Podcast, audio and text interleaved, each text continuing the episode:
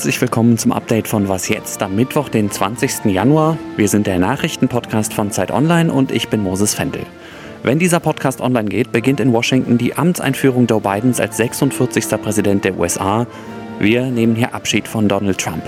Und wir reden über eine Strategie, mit der man Corona wirklich unter Kontrolle bringen kann. Zumindest vielleicht. Redaktionsschluss für diesen Podcast ist 16 Uhr mitteleuropäischer Zeit.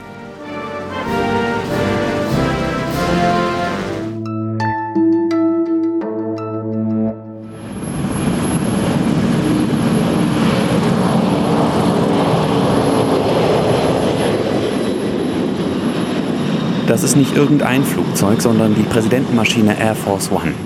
Damit verlässt Donald Trump Washington kurz vor der Amtseinführung seines Nachfolgers. Seine Abschiedsrede hat er gestern Abend schon gehalten und die Gelegenheit genutzt, sich ein gutes Zeugnis auszustellen. We did what we came here to do and so much more. Eine Sache muss man ihm lassen. I am especially proud to be the first president in decades who has started no new wars. Seinen Nachfolger Joe Biden hat er nicht namentlich erwähnt, er hat der neuen Regierung aber Glück gewünscht. This week we inaugurate a new administration and pray for its success in keeping America safe and prosperous. We extend our best wishes and we also want them to have luck, a very important word. Und Trump hat sich bei den Menschen in den USA bedankt. To serve as your president has been an honor beyond description. Thank you for this extraordinary privilege. Trump wäre aber nicht Trump, wenn er es bei warmen Worten belassen hätte. Er hat unter anderem noch seinen früheren Chefstrategen Steve Bannon begnadigt.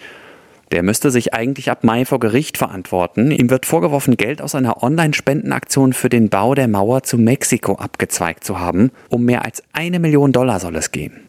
Und um die Amtseinführung des neuen Präsidenten geht es hier bei Was Jetzt auch morgen früh nochmal, dann mit Rita Lauter. Der Lockdown geht mal wieder in die Verlängerung. Das steht seit gestern Abend fest. Schulen und Kitas bleiben geschlossen. Medizinische Masken sollen Pflicht werden, unter anderem in öffentlichen Verkehrsmitteln.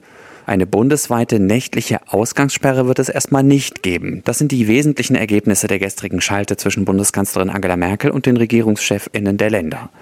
Was ganz anderes fordert jetzt eine Gruppe von Fachleuten aus ganz unterschiedlichen Bereichen, nämlich No Covid. Das muss ich, glaube ich, nicht übersetzen. Jakob Simmank aus unserem Wissensressort, was ist die Idee dahinter? Zu sagen, dass man mit diesem Virus eigentlich nur auf zwei Arten und Weisen umgehen kann. Man lässt es wirklich durchlaufen unter den hohen Opfern, die es dann auch mit sich bringt. Oder man sagt, wir dämmen dieses Virus radikal ein, also versuchen null Fälle zu erreichen tatsächlich und das hat nach Ansicht der Gruppe den Vorteil, dass man zwar eine Weile verzichten muss und einen Lockdown machen muss, dann aber in eine Phase kommt, in der man die Wirtschaft wieder komplett öffnen kann, in der es quasi gar keine Freiheitseinschränkungen mehr gibt, gar keine wirtschaftliche Problematik mehr und auch keine Belastung der Gesundheitssysteme. Und sie berufen sich dabei auf das Vorbild Australien und Neuseeland sehr stark, wo das in einer ähnlichen Art und Weise durchgesetzt wurde. Und ich glaube, das ist ganz wichtig zu betonen, der Gruppe ist es sehr wichtig zu sagen, dass das keine reine Top-Down-Strategie ist, sondern dass es da im Grunde genommen darum geht, die Menschen sehr stark mitzunehmen, für dieses Ziel zu begeistern, also letztlich zu sagen, okay, das ist irgendwie eine harte Zeit, aber wir wollen an den Punkt kommen, wo wir unsere Freiheiten wieder haben und unsere Gesundheit letztlich. Und das soll dann so funktionieren, dass quasi verschiedene Regionen in eine Art Wettstreit miteinander treten und die Regionen, die es wirklich schaffen, zur Null zu kommen, dann auch die sukzessive gar keine Beschränkungen mehr haben und die Regionen, die das nicht schaffen, vorerst noch und dann aber auch sozusagen dadurch sehen, die anderen sind schon dort, wir wollen jetzt auch in die Richtung. Also so ein bisschen die Idee eines olympischen Wettstreites und die Idee der Ownership der Menschen auch. Und das ist letztlich das, was hinter der Idee steckt. Ist das in deinen Augen eine sinnvolle Alternative zu dem, was wir im Moment haben, nämlich dieser, ich nenne es jetzt mal Salami-Taktik, wo der Lockdown verlängert wird und dann wird nochmal ein bisschen verschärft und dann wird er nochmal verlängert? Ich denke, wir sollten darüber auf jeden Fall unvoreingenommen einmal diskutieren. Der Punkt ist folgender. Wir sehen momentan, dass die Strategien, die wir haben, nicht wirklich funktionieren. Der Schutz der Risikogruppen bei einer sehr hohen Inzidenz dort draußen funktioniert de facto nicht oder nicht ausreichend. Das heißt nicht, dass man das nicht versuchen sollte und möglichst dort auch die Zahlen runterdrücken, aber es funktioniert im Großen und Ganzen nicht. Und auch die 50er Marke, die ja Deutschland sich gesetzt hat, die wird wahrscheinlich nicht funktionieren. Wenn wir mit dem Lockdown unter die 50 kommen und dann lockern, dann werden wir wieder über die 50 hinausgehen. Und ich denke schon, dass es ein Konsens unter vielen Wissenschaftlern gibt, die sagen, dieses Virus ist am besten zu kontrollieren, wenn wir sehr niedrige Fallzahlen haben. Dann haben wir nämlich pro neuem Fall auch viel mehr Kapazitäten, den zum Beispiel nachzuverfolgen durch die Gesundheitsämter und so weiter, so dass ich schon denke, dass da viel Kluges drinsteckt und vor allem ist es auch eine Gruppe, die tatsächlich aus sehr unterschiedlichen Perspektiven diesen Vorschlag macht. Da sind Pädagogen dabei, da sind Ökonomen dabei, da sind Soziologen mit dabei, da sind Virologen mit dabei, Politikwissenschaftler sodass ich denke, wir sollten unvoreingenommen über diesen Vorschlag diskutieren und ihn nicht, wie es jetzt schon passiert, in die Ecke der, weiß ich nicht, Lockdown-Fanatiker, Freiheitseinschränker und so weiter stellen. Danke, Jakob. Sehr gern. Mehr Homeoffice. Diese Forderung haben wir in den letzten Tagen öfter gehört, wenn es darum ging, die Infektionszahlen zu senken. Arbeitsminister Hubertus Heil hat dazu heute eine Verordnung angekündigt. Wenn keine zwingenden betrieblichen Gründe dagegen sprechen, müssen Arbeitgeber ihren Beschäftigten Homeoffice anbieten. Wann tritt das in Kraft? Diese Maßnahmen der Arbeitsschutzverordnung sind zunächst befristet bis zum 15. März. Aller Voraussicht nach werden sie am Freitag verkündet und treten dann aller Voraussicht nach am Mittwoch kommender Woche fest in Kraft.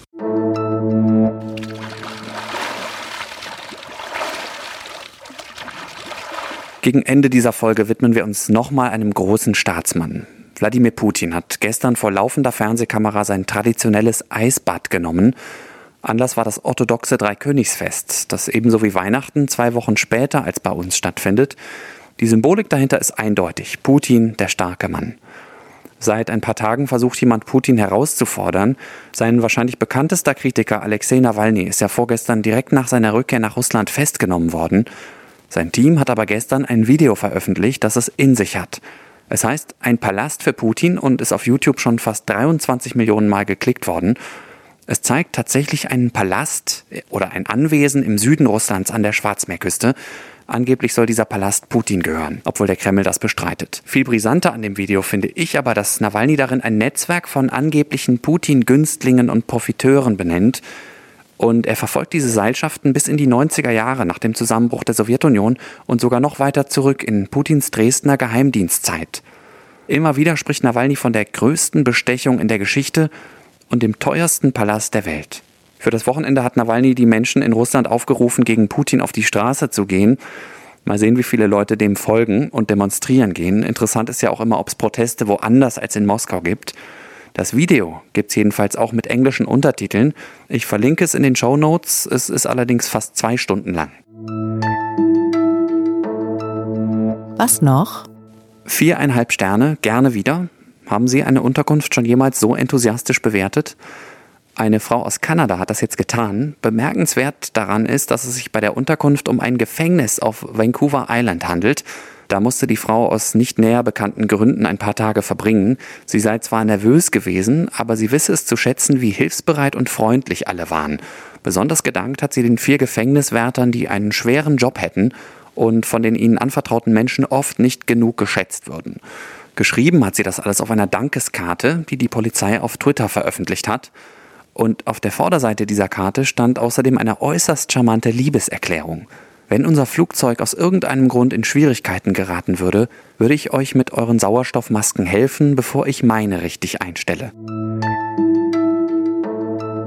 Das war das Update von Was jetzt am Mittwoch, den 20. Januar. Ich heiße Moses Fendel und freue mich, wenn Sie mir schreiben an wasjetzt.zeit.de. Danke fürs Zuhören, schönen Abend und bis bald.